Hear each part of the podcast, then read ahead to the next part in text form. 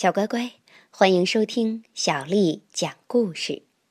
今天，小丽阿姨讲给你听的是由广州的黄之月小朋友推荐的《字母 B 里的家》。谢谢他。在美丽的旧金山，这座以浓雾、鲜花、缆车和大高楼闻名于世的城市里，曾经有一块广告牌儿。耸立在一座高楼的楼顶上。在广告牌的字母 B 里住着一只鸽子。选择在这里安家之前，这只骄傲的灰鸽子也曾试着在这个广告牌的其他字母里待过。但是，它为什么偏偏喜欢字母 B 的下面的这个环呢？没人知道原因。白天。宽阔的侧壁为他挡风，夜晚明亮的灯光给他带来温暖和舒适。不过，栖息在街对面廊檐下的鸽子们觉得，这西德真是一个挑三拣四的家伙，居然住在那种地方。他们嘀咕着：“哼，太挑剔了，简直太挑剔了。”唯一从不嘲笑他的是一只白羽毛的鸽子，他相信西德住在那个字母里一定有他的理由。每天早晨，太阳刚一升起，他们俩就在半空中相会，盘旋、低回、俯冲向联合广场公园共进早餐。一位李先生总是在那儿等着他们。他一边撒着大纸袋里的面包屑，一边向他们致意。早上好啊，早起的鸟儿们，西德和米奇，你们好吗？这个城市里所有的鸟儿都把李先生当成他们最好的朋友，而他也给他们中的大多数都取了昵称，也就是小名儿。通常，他给鸟儿们。带来粗粗的面包屑，有时候也会从附近的烘焙坊里带来前一天的蛋糕作为特别的款待。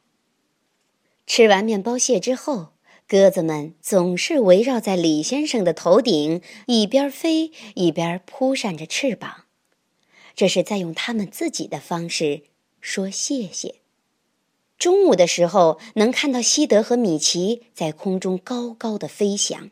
在云层中穿行，它们肩并肩的在海湾上空滑翔，直到一低头就能够看到金门大桥。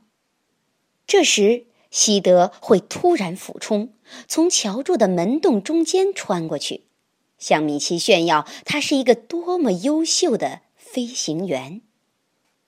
然后，当落日为天空涂上一层蔷薇色的霞光时，这两只疲倦的鸟儿就会缓缓地飞回公园，刚好能赶上晚餐。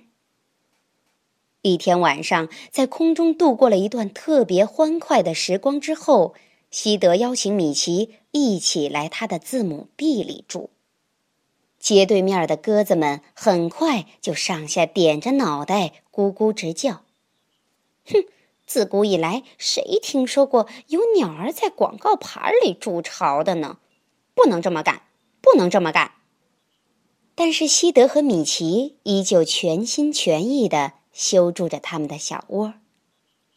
他们用碎布片、细棉绳和一些稻草，慢慢地搭出一个既漂亮又结实的鸟巢。每件事情都顺顺当当地进行着。可是，在几个星期后，一个有雾的早晨，一件令人伤心的事情发生了。赶巧，事情发生的时候，正轮到西德飞去公园吃早餐。像往常一样，他留下米奇在窝里守着，窝里有他们的两只蛋宝宝，需要保持温暖。突然之间，仿佛晴天霹雳，米奇感觉到。他们的栖息地猛地倾斜了，街对面的建筑看起来忽前忽后的直晃荡。啊，地地震了米奇发出恐惧的叫喊声。但这不是地震，可是比地震更糟糕。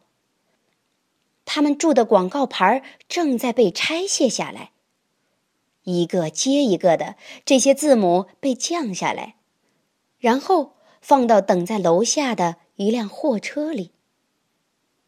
米奇紧跟着，冲着搬运工拼命的拍打翅膀，试图告诉他们千万不能带走他的鸟巢。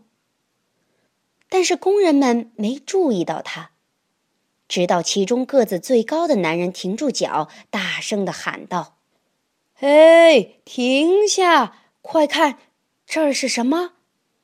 哎，鸟巢里有两只蛋。哦，怪不得那只鸽子这么扑腾呢。哦，你怎么知道的？”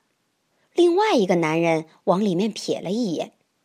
他大声说：“我们得好好安置这个字母。让我来想想，我知道有一家面包房能用得上这个大大的字母 B。不管怎样，我们都不能随便把它一扔啊！来吧，哥们儿，让我们行动起来。”他们装上广告牌，发动车子开下山去。慢慢的，远的看不见了。而米奇用尽他所有的力气，紧紧的抓住广告牌。你一定能够想象得到，那天早晨稍晚一会儿，当西德回到冷冰冰、空荡荡的脚手架上时，是什么样的心情。小乖乖，西德能找到米奇和他们的鸟巢字母 B 吗？今天先讲到这儿，明天啊，我们接着讲。